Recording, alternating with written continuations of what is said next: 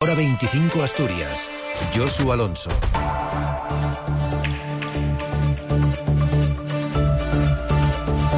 Repasamos en cinco minutos lo más destacado de la actualidad regional. Las quejas de los agricultores llegan también al Principado. Primera tractorada desde Llanes hasta Unquera para apoyar a sus compañeros cántabros, aunque esto es solo el inicio. Advierten que el próximo jueves quieren colapsar Oviedo. Han convocado a los profesionales en la calle Uría a partir de las once y media de la mañana y en esa misma jornada quieren una reunión con el consejero rural, con el consejero de Medio Rural Marcelino Marcos.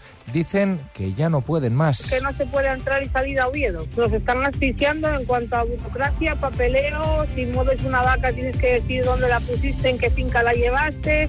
Luego si esa finca le pasaste la desbrozadora, escribirlo todo en un cuaderno de explotación que al final es más papeleo que ya si tenemos poco trabajo para, que tengamos más. Además, el jefe del Ejecutivo asturiano defiende la remodelación del gobierno con la creación de una macroconsejería que asume Vanessa Gutiérrez. Adrián Marbón insiste en que es una competencia del presidente y que respeta de forma escrupulosa el acuerdo de gobierno suscrito con Izquierda Unida, convocatoria por Asturias. Barbón recuerda que se especificaba que esta formación pasaría a dirigir una de las diez consejerías con las competencias que en ellas se incluirían y advierte si ve preciso modificar su equipo, lo hará. Si tengo que hacer cambios, los haré, tanto en la estructura del gobierno como en las personas que están en el gobierno.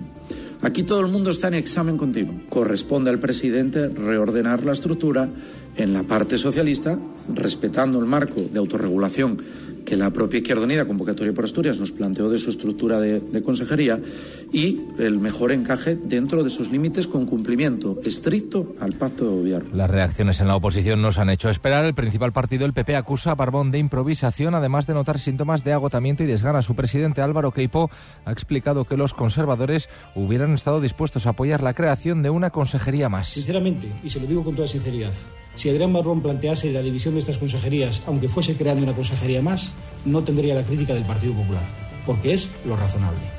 La máxima de las preocupaciones por la situación política en estos momentos que se vive en el seno del Gobierno y de las consecuencias que tiene para todos los asturianos, porque esto nos sale muy caro.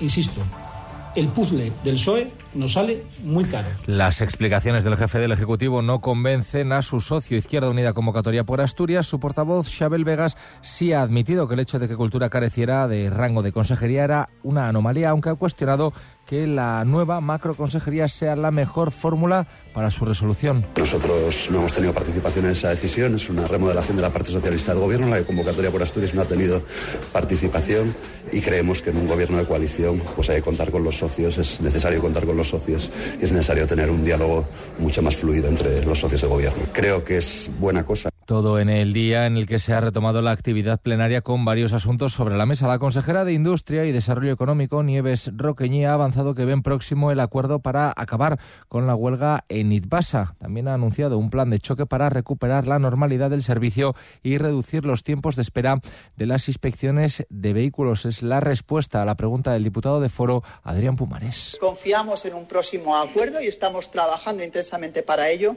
Y no tenga duda que una vez desconvocada, pondremos en marcha un plan de choque en el que ya estamos trabajando, que estamos diseñando para poder recuperar la normalidad del servicio.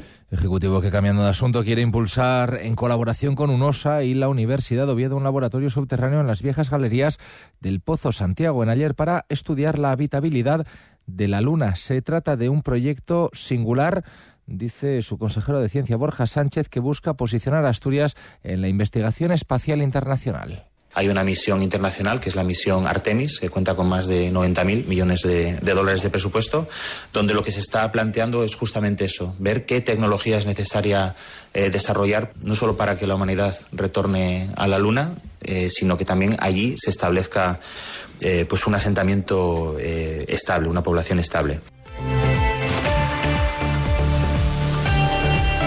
Vamos cerrando con el pronóstico del tiempo. Dice la agencia estatal que para este miércoles las lluvias de primera hora darán paso a un día nuboso, aunque en algunos puntos de la comunidad incluso se podrá ver el sol. En cuanto a las temperaturas, estabilidad con las mínimas en 5 grados y las máximas en 20.